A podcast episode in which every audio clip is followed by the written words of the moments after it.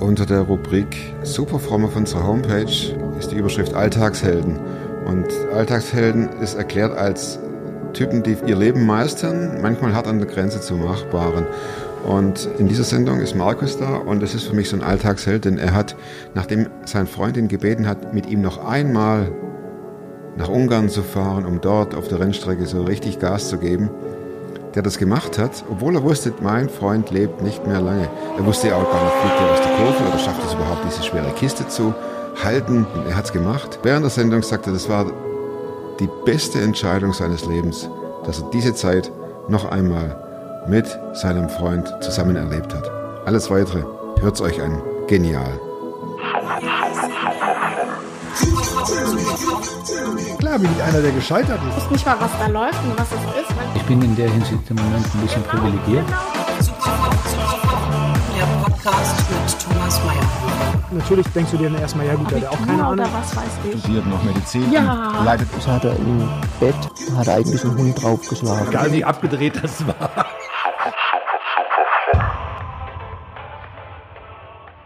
Wer bist du und wer ist Stefan? Stefan ist auf dem weißen Motorrad. Das, äh, wenn die Aufschrift stimmt vom Lederanzug, dann ist es eine Yamaha Richtig? und deine ist eine Ducati. Ducati. Ja. Ein Italiener. Ja, natürlich. Ja, und die besten Kaffeemaschinen und die besten Motorräder. Wie lange war das vor seinem Tod? Die Aufnahme? Die Aufnahme äh, sieben, acht Wochen. Sieben, acht Wochen? Fuhr er noch so Motorrad? Ich, ja, ja. Was für ein Typ war Stefan? Extrem begeisterungsfähig. Extrem begeisterungsfähig äh, und sehr, ähm, ja, wie soll ich sagen, ähm, extrem und konsequent in dem, was er tat. Kannst du ein Beispiel geben? Wenn er in der Schule Blödsinn gemacht hat, dann war das tatsächlich auch so, dass sein Vater danach Besuch vom Lehrer kriegte oder mindestens mal Post oder so. Ähm, und wenn er schnell Auto gefahren ist, ähm, war das auch meistens so, dass das nicht unbemerkt blieb. In der Nachbarschaft. In der Nachbarschaft, im, im Umfeld, ähm, wie auch immer. Und das nicht, weil er so laut das Radio anhatte, oder? Definitiv nicht. Nee. Wir hatten damals noch nicht so gute Radios, wie es Ah, ja. heute gibt. Ja, das- Äh, übernahmen die, dann die Musik, Reifen. die Musik wurde anders gemacht, ja. Äh, Ja, und so ist, ist Stefan eigentlich immer gewesen. Er hat als, als, äh, als junger Mann hat er eine Zeit lang ähm, Bodybuilding getrieben und dann ist er halt auch nicht zweimal oder dreimal in der Woche ins Studio, sondern fünf bis sechsmal. Ähm, und das zieht sich eigentlich so durch sein ganzes Leben. Also was der Stefan gemacht hat, ähm, hat er immer sehr, mit sehr viel Leidenschaft, mit sehr viel Begeisterung und sehr, sehr konsequent gemacht. Er hat irgendwann dann, äh, hat, er, hat, er, hat er sein Leben sehr stark verändert durch ein Erlebnis im Urlaub, was er hatte. Ähm, und hat dann ähm, danach ähm, eine, eine, eine Bibelschule besucht. Jetzt würde ich natürlich schon gerne wissen, was das für ein Erlebnis war. Oder ist das jetzt nicht für die Öffentlichkeit? Das weiß ich nicht, gar nicht mehr ganz genau. Ich weiß nur, dass er aus diesem Urlaub wiederkam, äh, verändert war und hat gesagt, was ich bis jetzt gemacht habe in meinem Leben, ist alles Mist gewesen. Also genauso radikal wie. Genau, also- ich richte mich jetzt komplett neu aus und ich Ja. möchte jetzt, äh, ich sage das jetzt einfach mal mit meinen Worten, das hat er so nicht gesagt, ich möchte jetzt als Christ ein vernünftiges Leben führen. Ich will da was mit anfangen, was in irgendeiner Form auch mal Bestand und Wert hat. So, also Wurde er denn langweilig? meine Worte jetzt. Ähm, nee, gar nicht. Und ich sag mal, da ist ihm dann wirklich das auch, ähm, ist ihm unheimlich zugute gekommen, diese Eigenschaft. Also Stefan war einfach ein Typ, wenn, wenn, du, wenn du mit dem zusammen warst, ähm, der hat dich einfach mitgenommen. Du hast auf jeden Fall, du konntest mit Stefan nicht zusammen sein, ohne zu lachen. Ging überhaupt gar nicht. Äh, also auch, vielleicht kommen wir da noch drauf, auch in, in seiner Krankheitsphase nicht. Ging nicht. Man konnte nicht mit dem Stefan zusammen sein, ohne mindestens nicht einmal fürchterlich gelacht zu haben. Ähm, und diese Begeisterungsfähigkeit halt und dieses ähm, kompromisslose geradeausgehen ist ihm halt dann auch in dieser Phase sehr zugute gekommen. Er, ist, ähm, er hat eine Gemeindegründungsarbeit hier in der Gegend betrieben, Das äh, heißt, durch eine Haus Hauskreisarbeit. Er hat Ja. einen Hauskreis ähm, ins Leben gerufen, einfach hat Leute aus der Nachbarschaft eingeladen und mit denen über Jesus und die Bibel geredet. Und da ist eine Gemeinde daraus entstanden, in der er dann lange Zeit auch ähm, Gemeindeleiter gewesen ist, ähm, was dann später halt durch familiäre Umstände und irgendwann natürlich auch durch seine eigene Krankheit nicht mehr möglich war. Ähm, aber auch, auch da zieht sich das so durch sein Leben, dass er einfach ähm, Gas gegeben hat.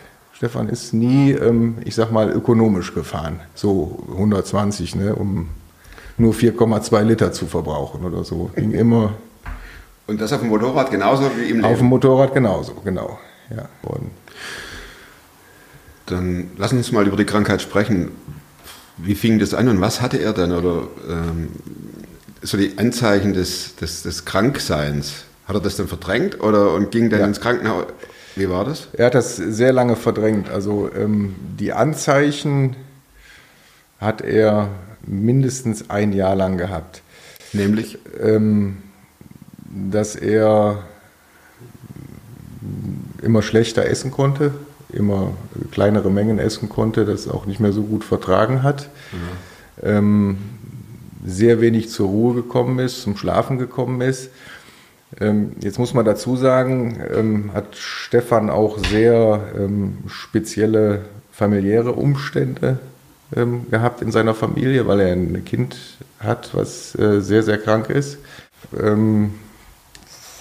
Relativ genau zwei Jahre vor seinem Tod waren wir zusammen äh, auch in Ungarn am gleichen Ort. Äh, und da war ihm schon innerlich, das hat er mir später auch mal gesagt, war ihm schon klar, dass etwas Gravierenderes nicht stimmt. ah, Ähm, das hat er gespürt oder er wusste Ja, er schon, er gespürt. ahnte eine Diagnose?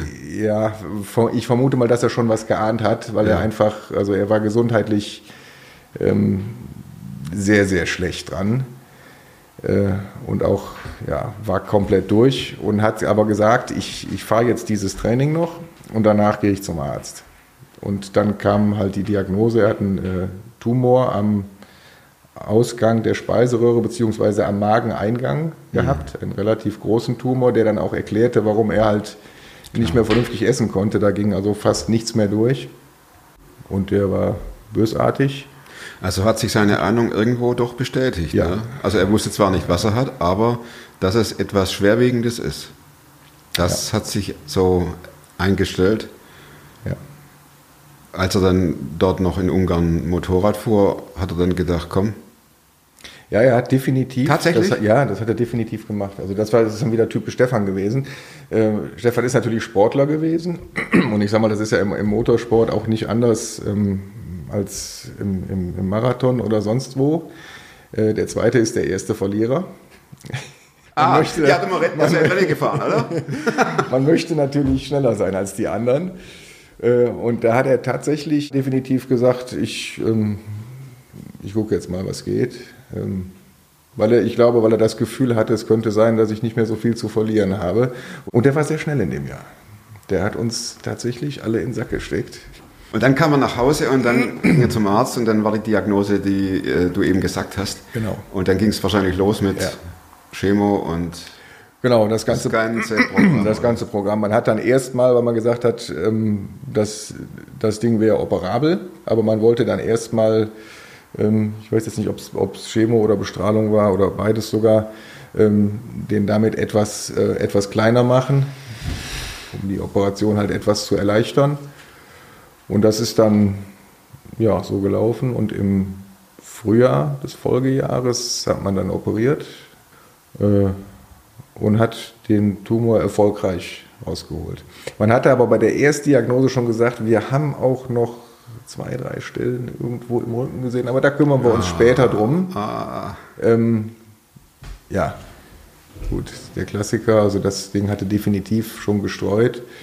Das waren zwar sehr kleine Stellen, aber da hat man auch gesagt, das ist jetzt nicht die oberste Priorität. Ähm, aber diese Haupt, diese Erstbehandlung und Hauptoperation, ähm, die ist erstaunlich verlaufen, muss man sagen.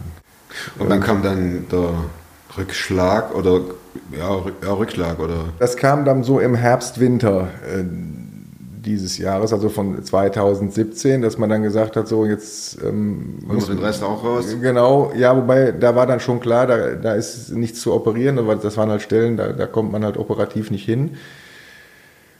Äh, und das hat man dann Wie bestrahlt. ging es denn dir da dabei als Freund, der du das mitkriegst und denkst, shit, jetzt, jetzt hat der das wieder? Oder das ist ja immer so ein Ding, das, das, das läuft ja im Unterbewusstsein mit oder man hat immer so ein bisschen Sorge, geht's wieder, streut's noch weiter? Wie ging es denn dir da dabei? Verdrängt man das? oder? Ja, ich bin, ich, bin ein, ich bin ein Weltmeister im Verdrängen, weil ähm, ja, man fragt sich natürlich, äh, ähm, es ist eine blöde Frage, man fragt sich natürlich, äh, warum jetzt? Ne? Weil ich hatte schon äh, so, man, man, man, man entwickelt dann ja schnell eine Theorie, dass man sagt, okay, wenn der Bursche, wenn die Operation so gut gelaufen ist, wenn der so schnell wieder auf die Füße gekommen ist, den Rest werden die jetzt auch noch in Ordnung bringen, weil wozu soll es denn sonst alles gut gewesen sein dann? Und ihr feiert jetzt ja, oder du auch, das Ganze als ein Wunder ab. Ne? Also das heißt, Definitiv. Das, das göttliche Eingreifen, Definitiv. Äh, das läuft jetzt. Und Ja. dann kann ich mir vorstellen, ich hätte es wahrscheinlich so gemacht, dass ich gesagt hätte, naja, den Rest macht der Herr auch noch. Irgendwie. Genau. Ne? Also, Also- ohne, ohne das sarkastisch oder äh, lächer, ins Lächerliche zu ziehen. Ganz im Absolut. Gegenteil. Ich glaube, ähnlich hat Stefan das auch gesehen. Der hat auch den Ärzten, die ihn operiert haben, hat er ins Gesicht gesagt. Hat er, ähm, ich äh, habe Achtung vor ihrer handwerklichen äh, ähm, Kompetenz. Äh, aber damit eins mal klar ist, dass es mir jetzt wieder so gut geht, ähm, das liegt nicht an euch. das liegt nicht an euch, da ist jemand anders für zuständig. Das war ganz klar, das hat er denen auch ganz klar transportiert. Das haben die, ich weiß nicht, ob sie es verstanden haben, weiß ich nicht. Aber Ist egal. ist auf jeden Fall angekommen. Ja, und, dann, und dann kommt er ein paar Wochen später wieder. Genau, ja. Und was macht das mit dem Vertrauen, Glauben? Ja, das ist eine der Sachen, also ähm, ja, die ich einfach, wo ich sagen muss, das ist was, was ich vom Stefan, was ich mir wünschen würde zu lernen oder was ich mir für mich wünschen würde, wäre ich in der Situation. Ähm, das, ähm, das hat mich immer extrem begeistert am Stefan. Ähm, der Stefan hat sein Vertrauen nie weggeworfen. Der hat natürlich Phasen gehabt, ähm, die ihn ganz tief runtergedrückt haben, wenn halt dann, ich sag mal, wieder so eine, ein, schlechtes CT-Bild oder, oder so eine, eine Information halt kam, die man sich anders vorgestellt hätte. Aber diese Phasen sind extrem kurz gewesen. Und kurze Zeit später war er wieder voller Optimismus und er hat immer gesagt, der hat es in der Hand und er macht keinen Fehler. Hat er auch über Und- seinen eventuellen Tod gesprochen? Oder das Sterben an sich? Ja. Ja. Ähm, und das war natürlich, ähm, ich meine, da könnte die Sache jetzt einfach sein, wenn Stefan, ähm, ich sage jetzt einfach mal, ein, ähm, ein, ein alleinstehender Mann gewesen wäre, dessen Leben aus Gemeinde und Hobby bestanden hätte, ja, äh, dann wäre die Sache schön rund gewesen. Aber wenn man jetzt seine Familiengeschichte kennt, die, die Krankheit seines Jungen, ähm, auch die extreme Herausforderungen, er hat ähm, des, des, des anderen Jungen und er hat auch noch eine Tochter und seiner Frau, vor, vor die die ganze Familie immer gestellt waren und wo Stefan immer ähm, auch der, der Motor gewesen ist und ähm, ja immer sehr stark eingebunden war ja, das macht die Sache dann halt, und das hat er, das hat er halt auch gesagt, er hat gesagt, ähm, ich ähm, habe kein Problem damit, ähm, diese Erde zu verlassen, weil ich weiß, was mich dann erwartet. Und das wird sowas von Lichtjahre besser sein, als das, was ich hier erlebt habe. Aber er hat die Frage auch im Raum stehen lassen. Ich habe gesagt, ich weiß nicht, ähm, wie soll das werden mit meinem Jungen, mit meiner Frau. Wie, wie sollen die klarkommen? weil er da schon eine sehr, sehr große Stütze gewesen ist. Und die Frage hat Stefan ähm, auch, auch nicht schlüssig beantworten können. Da hat er auch gesagt, ähm, das muss Gott dann wissen, wie das weitergeht. Das weiß ich nicht. Und das hat ihm natürlich diesen, diesen Ausspruch nicht leicht gemacht, obwohl ich äh, weiß, dass er da zutiefst von überzeugt war und dass er den auch ehrlich so gemeint hat. Der Stefan wusste, wo es hingeht und hat da totalen Frieden drüber gehabt. Und ja, das ähm, ja, habe ich oder bewundere ich sehr äh, an ihm, weil ich sag mal, das weiß jeder und auch jeder Christ, ähm, der die ganze Theorie im Kopf hat, Leben hier ist auch schön. Ne? Ja, ganz genau. Ne? Und da fehlt einer. Und da fehlt einer, definitiv, ja. Das muss man auch sehen. ja. Und um jetzt auf das letzte Rennen zu kommen, das heißt, dass es Stefan immer schlechter ging. Und dann hast du die Idee gehabt zu sagen, komm, wir fahren nochmal? Oder? Nein, nein, nein, nein, nein. Also ich, ich habe mir ja nur schon mit meiner Motorradfahrerei genug Feinde gemacht. In dessen Familie. Ja, ja überall. Ne? Also Ah, okay. ist ja allgemein gesellschaftlich jetzt nicht so hoch angesehen. Nein, ähm, ich habe, der Stefan hat in, im, im Frühjahr 2018 hat er gesagt, äh, ähm, oder hat er mir gegenüber den Plan geäußert, dieses Jahr vielleicht. Da war es dann halt dieses Auf und Ab, weil er halt eine, er hat eine, ähm, er hat Chemotherapie bekommen, er hat Bestrahlung bekommen und er hat dann auch einen äh, gewissen Zeitraum an einer Studie mitmachen dürfen. Das war so eine, ähm, jetzt fällt mir das gerade nicht ein. Ach, sag doch mal. Reha? Nein, nein, ähm, Motorrad? mir fällt das noch ein. Ja, ja, klar, Dann hinterher. ich, sobald, sobald der, der der reingefallen Der ist, Kamerazirkus wenn es gleich gar nicht mehr passt, dann reiche ich den eben noch nach. Alles klar, Studie. Stammzellen. Siehste! Stammzellen, sag Ja, ich, ja. das siehst darf alles so durchlaufen. Genau. Da wird ja nichts geschnitten. Äh, nee, nee, ist ja auch interessant. Ne? Meine, Ist ja live. meine Ausflüge in die Medizin. Ähm, Ja, und so professionell. Ähm, Und ja, das hat halt auch ähm, teilweise wirklich gute Wirkung gezeigt, aber auch äh, teilweise brutale Nebenwirkungen. Und deswegen ist es immer so ein bisschen auf und ab gewesen. Also teilweise ging es ihm physisch relativ gut, teilweise auch sehr schlecht, wobei man das halt beim Stefan immer, äh, man konnte es schlecht einschätzen. Weil er hat ja, wie gesagt, man konnte nicht mit ihm zusammen sein, ohne über irgendwas ganz furchtbar zu lachen oder ohne dass er sich für irgendetwas sehr begeistert hat. Ähm, Und das lässt natürlich dann, ist schwierig, dann schon mal Rückschlüsse zu ziehen, wie es einem wirklich geht. Es gibt ja Menschen, die leiden sehr nach außen. Und der Stefan, der hat eigentlich, ähm, also so oberflächlich betrachtet, hat der so gut wie gar nicht gelitten. Also zumindest in diesen Phasen nicht. Also schlecht sichtbar. So, und er hatte einen der Ja, man will ja auch nicht dauernd dann mit jemandem über dessen Leiden sprechen, wenn er Nein. schon mal lacht oder wenn er schon mal gut drauf ist. Nö, hat er auch, aber da hat er aber auch kein Interesse dran gehabt. Und ich sag mal, das war natürlich, deswegen habe ich die Zeit mit ihm auch sehr genossen, weil ähm, ich habe das natürlich gnadenlos ausgenutzt und äh, wir haben wirklich nur zusammen gelacht. Ich habe nie mit Leichenbittermiet neben ihm gesessen und ähm, schwere Worte gesprochen oder so. Wir haben immer Spaß gehabt. Ne? Was wollte ich denn jetzt eigentlich sagen? Ähm, Letztes Rennen. Ach so, genau, wie es da, ja richtig, ähm, wie es dazu gekommen ist. Und dann habe ich, und dann hat er gesagt, aber er sagte, ich kann natürlich nicht lange im Voraus planen. Ja, ich sage, das ist klar. Normalerweise haben wir das immer so gemacht, dass wir uns da sechs Monate vorher angemeldet haben. Man muss sich halt anmelden, dass man den Startplatz sicher hat und muss dann auch schon mal bezahlen und fängt an vorzubereiten, Reifen kaufen und weiß ich was. Ähm, und dann habe ich ihm damals gesagt, ich sag, Stefan, wenn du dazu in der Lage bist und grünes Licht von allen Angehörigen hast, jederzeit, sag Bescheid. Aber ich habe dann irgendwann auch nicht mehr damit gerechnet. Das war traditionell immer am 1. Septemberwochenende, dieser Termin in Ungarn. Ähm, Und dann rief er zwei Wochen vorher, wir hatten dann nicht mehr darüber Vor gesprochen. dem 1. September. Ja, oder also vor diesem Wochenende, der 7. Ja, ja, genau. 7. bis 9. oder was. Ähm, rief er mich abends, äh, weiß ich noch, sonntags abends, war ich zu Hause, rief er an. Hör mal. Hör mal! Hör mal! Wir fahren nach Ungarn. Oder hast, hast du Lust nach Ungarn zu fahren? Ne? Ich sag, wie? Ja, sagt er. Ich habe mit der Nathalie, seine Frau, äh, mit der Nathalie gesprochen. Ne? Die sagt, ich soll fahren. Ne? Dann hat er einen Spaß, ne? wie, wie ein kleines Kind.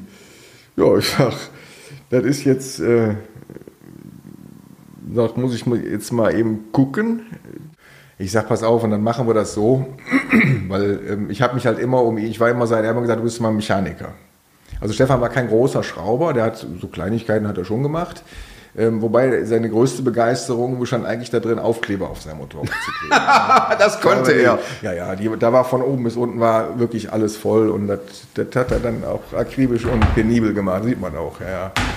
Ähm, äh, aber ich sag mal so, ähm, Reifenwechseln oder Ölwechsel, ähm, Bremsflüssigkeit wechseln, Bremsbeläge wechseln. Das ist die, das ist die schwarzen Teile hier. Ganz genau. Siehst du, siehst, es ist also ähm, auf Stefans Motorrad konnten keine Aufkleber mehr. Ähm, ganz schlicht und ergreifend aus dem Grund, weil kein Platz mehr da war. er hätte noch mehr draufgeklebt. Wenn das Ding größer gewesen wäre, hätte er noch mehr Hat er draufgeklebt. die gekauft oder kriegst du die sowieso Ja, so, so Sponsorenaufkleber. Ne? Sowas kannst du. Ja, genau, da kann man es kann schön sehen. Wie sich das für einen richtigen Rennfahrer gehört, der hat ganz viele Sponsoren. Also nur, dass er die natürlich kaufen musste. Hat ihm keiner Geld für gegeben, dass er die draufnimmt. Aber es war halt auch typisch Stefan. So, und ich habe mich halt auch, das habe ich auch die Jahre davor immer gemacht, ähm, mich so ein bisschen um die Logistik gekümmert und Anhänger besorgt und solche Geschichten und Motorräder verladen. Und dann habe ich gesagt, pass auf, dann machen wir das so. Wir fahren nur mit deinem Motorrad.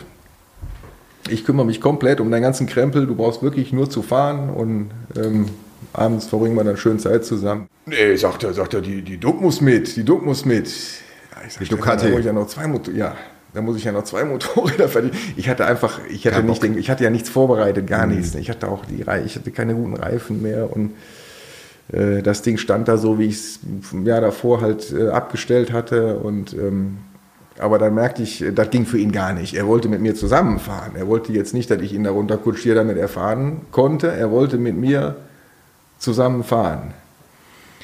Ja, gut, das musste dann natürlich sein. Dann ähm, sind wir halt mit beiden Motorrädern darunter. Aber das war wirklich sehr, sehr kurz entschlossen. Ähm, und ich bin heute so unendlich dankbar dafür.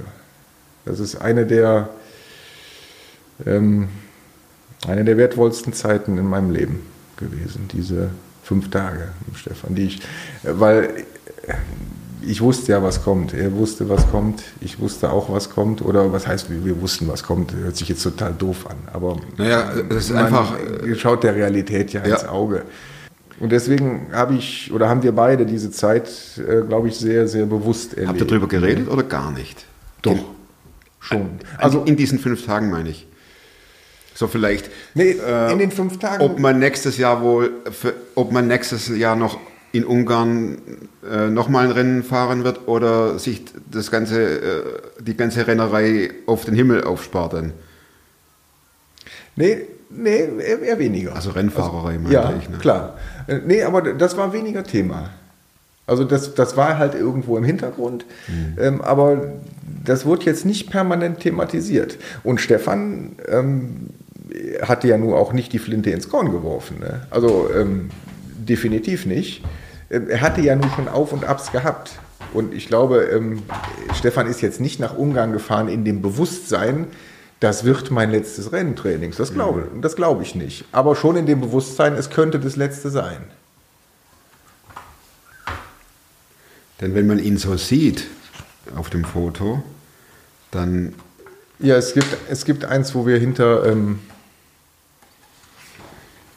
wo wir hinter unseren Motorrädern hocken. Ja, genau. Definitiv das. wenn man ihn sieht, Ja, er sieht nicht aus wie jemand, der von da an noch, ich weiß es jetzt nicht genau, sieben, acht Wochen gelebt hat. hattest du da Angst, dass er das, äh, dass, es- dass es ihn aus der Strecke äh, spu- verspult? Ja, ich habe mir natürlich Sorgen gemacht, ähm, weil das wäre natürlich ungünstig gewesen. Ähm, also ich sag mal, nicht, nicht wegen Stefan und auch nicht wegen mir, aber wegen seiner Familie. Also ich sag mal, den, ähm, den schwerstkranken Kollegen da runterzufahren, ähm, in dem Bewusstsein, dass der sich jetzt legt. ja, und noch mehr wehtun kann, ähm, wäre natürlich wirklich doof gewesen. Aber das habe ich, da habe ich auch im Vorfeld habe ich damit gehadert, weil ich sage mal, die Möglichkeit musste ich ja in Kauf nehmen oder beziehungsweise zumindest mal einkalkulieren. Ähm, und da hatte ich aber für mich entschieden, ähm, ja, das Risiko einfach einzugehen. Warum war das die schönste Zeit überhaupt? Ist da, eine, ist da eine Offenheit da, die sonst nicht da ist? Oder eine Nähe, die äh, sich dann auftut, wenn man weiß, es ist eigentlich die finale Begegnung oder das finale Zusammensein? Ja, auch. Aber was ich, ähm, was für mich besonders war in dieser Zeit, äh, war das extreme Leben im Augenblick. So, aber dadurch, dass er jetzt ähm, gehandicapt, gehandicapt war, ähm, allein von der, von, der, von der Energie, die ihm zur Verfügung stand und von der, von der physischen Power, ähm, war mir das relativ, ich sage relativ leicht, ihm zu folgen. Ähm, das habe ich halt extrem genossen. Und da erinnere ich mich noch, wie wir das erste Mal zusammen raus, da gibt es eine sehr schöne Stelle. Ähm, da kommt man so, ein, kommt man so aus, einer, aus einer relativ schnellen Rechtskurve, kommt man so leicht den Berg hoch in eine ultraschnelle Doppellinkskurve, die dann mittendrin auch nochmal so abfällt. Also ich sag mal, für jemanden, der Rundkurs fährt, ähm, ein Traum. Wie für einen Freund schöner Landschaften die Toskana. Also einfach wirklich schön. Also fahrerisch anspruchsvoll, ähm, mhm. teilweise blind die Ecke, man sieht nicht, wo es hingeht. So, und dann, als wir dann so zusammen wirklich so in, in voller Schräglage in dieser Doppellinks hingen, so bei, weiß ich nicht, zwischen 140 bis 160 und er so anderthalb Meter vorher konnte ich genauso in seine, die Mündungen seiner Auspuffrohre schauen. Und ich wusste genau in dem Augenblick, das genießt der Hund jetzt genauso wie ich. Da hat er so einen Riesenspaß dran. Und diesen Augenblick in dieser Nähe, ohne dass man sich jetzt in die Augen gucken konnte, dabei zu erleben, war für mich halt was total Besonderes. Mhm. Äh, und das habe ich halt in den Tagen ganz extrem erlebt. Auch abends, dann ging man natürlich, ging man was essen, soweit ihm das halt möglich war. Ähm, hat halt auch die, die Abende schön zusammen ausklingen lassen. Das hört sich so an, als ob er seine komplette Energie, die er äh, noch zur Verfügung hatte, just in diese fünf Tage packte. Ja, ich glaube, dass es so gewesen ist, weil er nach diesen fünf Tagen äh, physisch komplett abgestürzt ist. Schon während also, des Nachhausefahrens? Ja. Ah. ja. Also ich habe auf der Nachhausefahrt habe ich dann hab ich schon gemerkt, wie er, ähm, also wie die, die Schmerzen stärker wurden, wie er äh, stiller wurde und äh, er konnte eh die letzten, ähm, er konnte immer sehr schlecht lange sitzen. Das war für ihn sehr unangenehm durch die Metastasen halt im Rücken. Und die Rückfahrt war für ihn schon eine ziemliche Qual. Und ich, äh, im Vergleich zu der Hinfahrt, wo ich gemerkt habe, er hatte noch ein paar Sachen, hat er noch am, am, Telefon geregelt, hat er mit seiner Frau noch gesprochen und mit einer Klinik gesprochen und irgendwas. Und dann hat er irgendwann gesagt, sagt er so, jetzt habe ich alles erledigt, jetzt geht los. Äh, und da merkte ich einfach, wie diese Energie da war. Äh, war dann auch sehr schwer für ihn, als er das erste Mal rausfuhr mit dem Motorrad und wieder reinkam und gesagt, ich habe ja noch nicht mal mehr die Kraft, die 20 Minuten zu fahren. Und die drei, vier Runden, die ich fahren kann, äh, die bin ich auch noch fünf Sekunden langsamer, als ich hier eigentlich kann. Er wusste ja, was geht. Mhm. Ähm, das war wieder einer dieser Augenblicke, wo der Stefan unten war. Ja. Wo jemand anders, ich wahrscheinlich, ähm, gesagt hätte, hat überhaupt keinen Zweck, die Brocken sofort wieder eingepackt, nach Hause gefangen, gesagt, gut, war schön, dass wir es versucht haben, hat keinen Zweck. So, das hat bei ihm gedauert, ich glaube eine Stunde, habe ich ihn irgendwie nicht gesehen. Er verschwand dann. Ah, okay. Und da, ich habe gemerkt, ich habe richtig schon gesehen, wie dem, ich habe auch gesagt, jetzt äh, sprechen wir jetzt mal nicht drüber. Und dann kam er irgendwann wieder und war relativ ruhig. So hatte sich natürlich nicht darüber gefreut, dass er jetzt langsamer fahren musste, als er wusste, dass es geht. Aber er hat seinen Frieden damit gemacht und hat gesagt, das, was geht, das nehme ich jetzt noch mit und da erfreue ich mich dran. Und das habe ich gerade da, habe ich das total bewundert, weil ich halt wusste, wie schwer ihm das gefallen hat. Also langsamer zu fahren, als, als dass man weiß, wie es eigentlich mhm. geht, für jemanden, der sehr, sehr gerne schnell gefahren ist, ähm, aber das, das war auch wieder so typisch. Und ich sag mal, das war jetzt ja nichts, ne, wir sind ja bei, bei Superfrom hier, das war jetzt ja nichts Geistliches oder keine Ahnung, große Theologie. Es geht ja um, um doofes Motorradfahren. Aber auch dazu ja, es sagen, geht aber um viel ich, mehr. Ich akzeptiere etwas. Ja, es geht aber um viel mehr. Es geht ja. um das Leben und es geht um den Tod. Und es geht um das Begleiten und es geht um Freundschaft. Das ist der Punkt. Also das ist für mich der Punkt schlechthin. Hm. Und dann, als er daheim war? Ja, da hat er dann sehr abgebaut. Ähm, er ist dann nochmal für eine Alternativtherapie in die Schweiz gefahren. Also ihr wart, Ja. Entschuldigung, nur äh, Verständnisfrage, ihr wart dann so Mitte September wieder zu Hause, also ganz grob. Genau, irgendwie, Ja. weiß ich nicht, 10., Ja. 11., Ah, 12. ja, genau. September Okay. oder so. Ähm, Zu Hause abgeliefert und Genau, und dann ähm, merkte man halt, er war dann kurz ein paar Tage zu Hause oder relativ, ich weiß nicht, zwei, drei Tage waren es, glaube ich, nur. So, und dann ähm, gab es halt die Möglichkeit für ihn eine Alternativtherapie, ähm, vollkommen abseits der gängigen Schulmedizin bei einem äh, Schweizer Arzt äh, noch zu absolvieren, wo er gesagt hat, gut, ähm, im Prinzip, ich habe ja nichts mehr zu verlieren jetzt. nehme ich mit. Genau. Und ähm, ja, dann ist er nochmal diese, ich weiß nicht mehr genau, fünf, sechs Wochen oder was, ist er in der Schweiz gewesen. Da habe ich ihn auch noch ein paar Mal besuchen können. Haben auch noch sehr gute Zeiten zusammen gehabt. Aber die waren von seinem physischen Zustand, waren die Lichtjahre von dem entfernt, was er in Ungarn halt noch In den paar Wochen. daraus gehauen hat. Ne? Mhm. Ja. Du sagtest am Anfang, dass er sich in der Schweiz verändert hat. Ist das jetzt dieser Moment des Veränderns? Du sagst dazu irgendwas. Nee, nee das, äh, war, das war vorher schon. weicher oder irgendwann? Genau, ja. Also das war, Ah, okay. das ist mir in der Schweiz bewusst geworden, weil in der Schweiz haben wir dann ähm, nicht mehr nur über Motorräder gesprochen. Also ich sag mal, Ungarn und das, was wir so davor hatten, wenn ich ihn im Krankenhaus besucht hatte oder so, dann habe ich ihm natürlich, keine Ahnung, eine Valentino Rossi Kappe mitgebracht und da wurde der letzte GP wurde diskutiert, der Ausgang oder so, da haben wir schon auch viel über Motorräder noch gesprochen. Ja. Aber in der Schweiz haben wir dann ähm, äh, relativ ähm, lange Zeiten zusammen gehabt und da ging es ja nun mal nicht um Mopedfahren. Natürlich haben wir auch den nächstgelegenen Motorradhändler besucht und er hat sich da auch wieder ein T-Shirt gekauft. Nein, ja, das war halt Stefan. Ne? Und Aufkleber? Aber, und, Nein, aber wir, wir haben natürlich auch äh, einfach viel Zeit gehabt, dass wir ähm, Spaziergänge ähm, gemacht haben oder einfach nur auf dem Zimmer zusammen waren, geredet haben oder abends mal ähm, was essen gegangen sind und Zeit haben, wo wir einfach sehr viel zusammen geredet haben und wo wir auch über andere Dinge gesprochen haben, über, ähm, über Familie, auch über seine, über seine Zukunft. Im Himmel. Äh, Im Himmel, definitiv. Und darüber, ähm, was er zu dem Zeitpunkt dann anders sah als in früheren Jahren seines Lebens. Und da habe ich das gemerkt, dass den Stefan dieser ganze, diese ganze ähm, Phase und dieser ganze Prozess ähm, nicht nur seiner eigenen Erkrankung, auch, ähm, auch glaube ich, zum großen Teil der, der seines Sohnes, äh, schon als Menschen, als Menschen einfach weicher gemacht hat. Und äh, ich, ja, hört sich jetzt, hört sich jetzt doof an, aber ich, ich würde sagen, ähm, so- soweit ich das beurteilen kann, Jesus ähnlicher gemacht hat.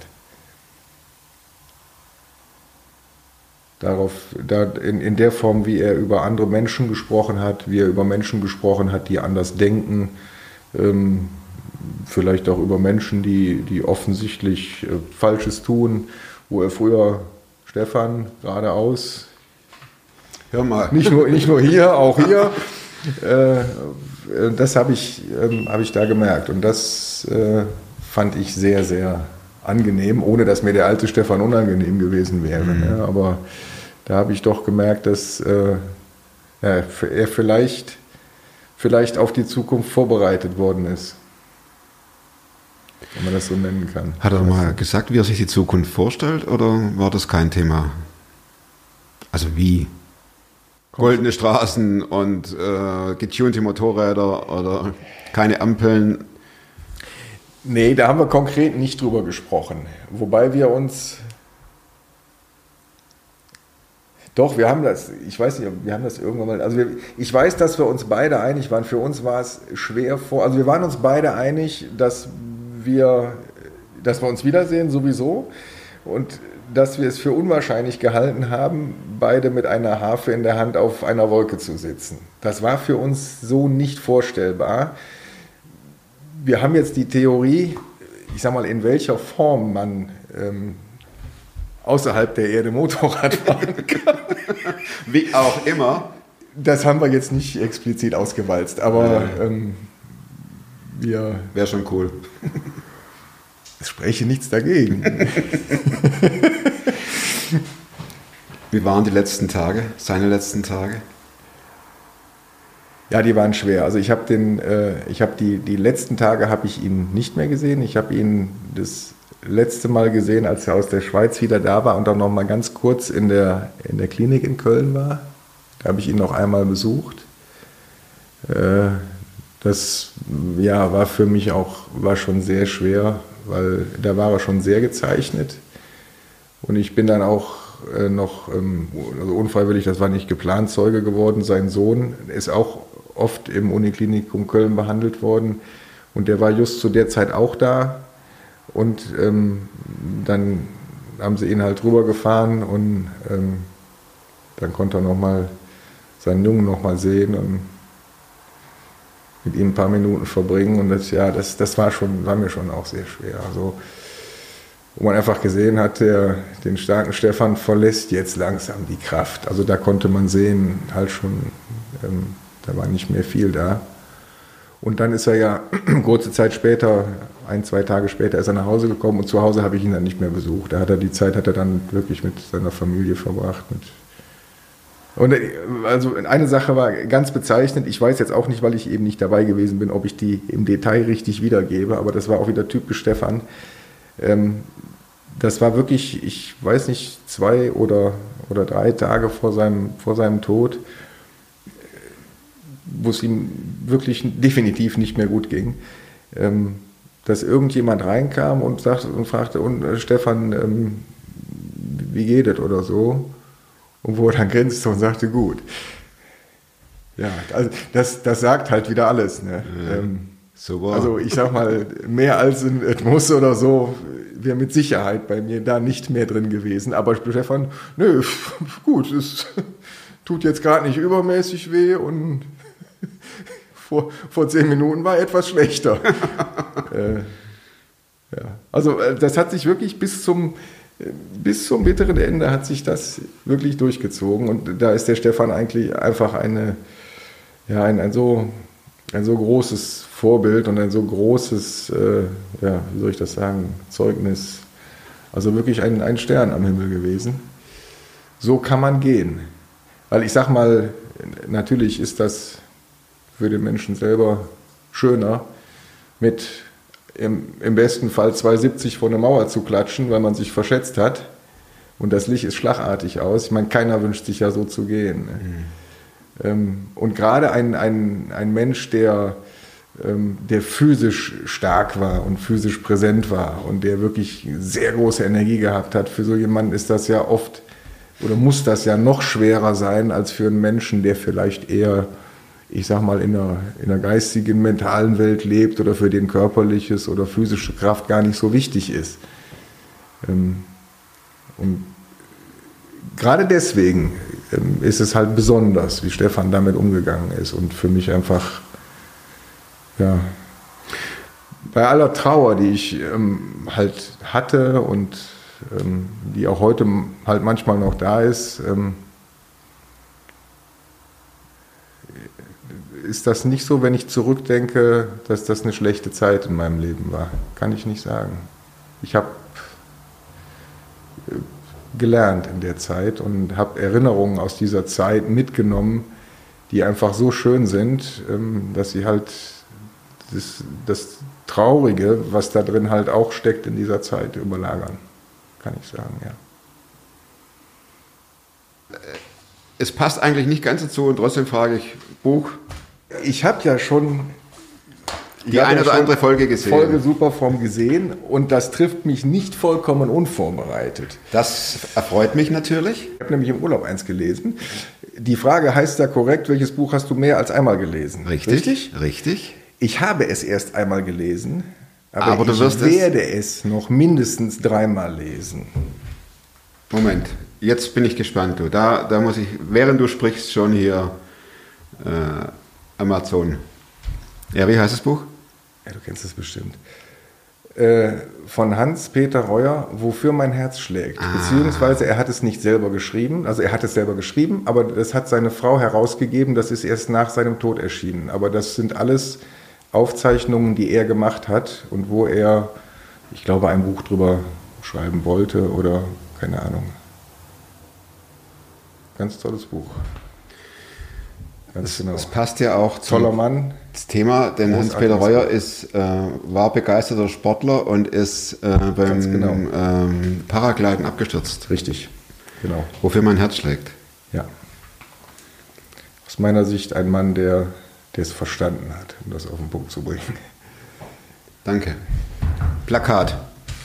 Plakat. Ja, äh, angesichts ähm, Ungarn 2018, ähm, war Letz, letztes Rennen. das letzte Rennen, war für mich relativ schnell klar, also, also was ich auf so einem Plakat inhaltlich draufschreiben würde, das in knackige Worte zu bringen, ist manchmal schwierig.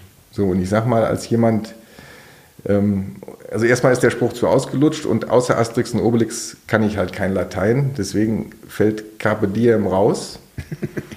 ähm, ich finde aber, morgen ist heute gestern. Sehr schön. Vor diesem Hintergrund für mich. Das ähm, versuche ich mir oft zu sagen. Wenn ich den Augenblick lebe und glaube, dass es gut ist, den Augenblick zu leben und nicht so ganz viel über morgen nachzudenken. Weil morgen das, was ich im Augenblick erlebe, halt schon Vergangenheit ist. Hinterlasst Markus einen, zwei, drei, vier, fünf fette Daumen. Es geht nur einer, ich weiß, aber egal. Wenn er drückt, sagt ihr, Markus, einer für fünf. Nächste Woche, nächste Sendung und bis dahin bleibt super fromm.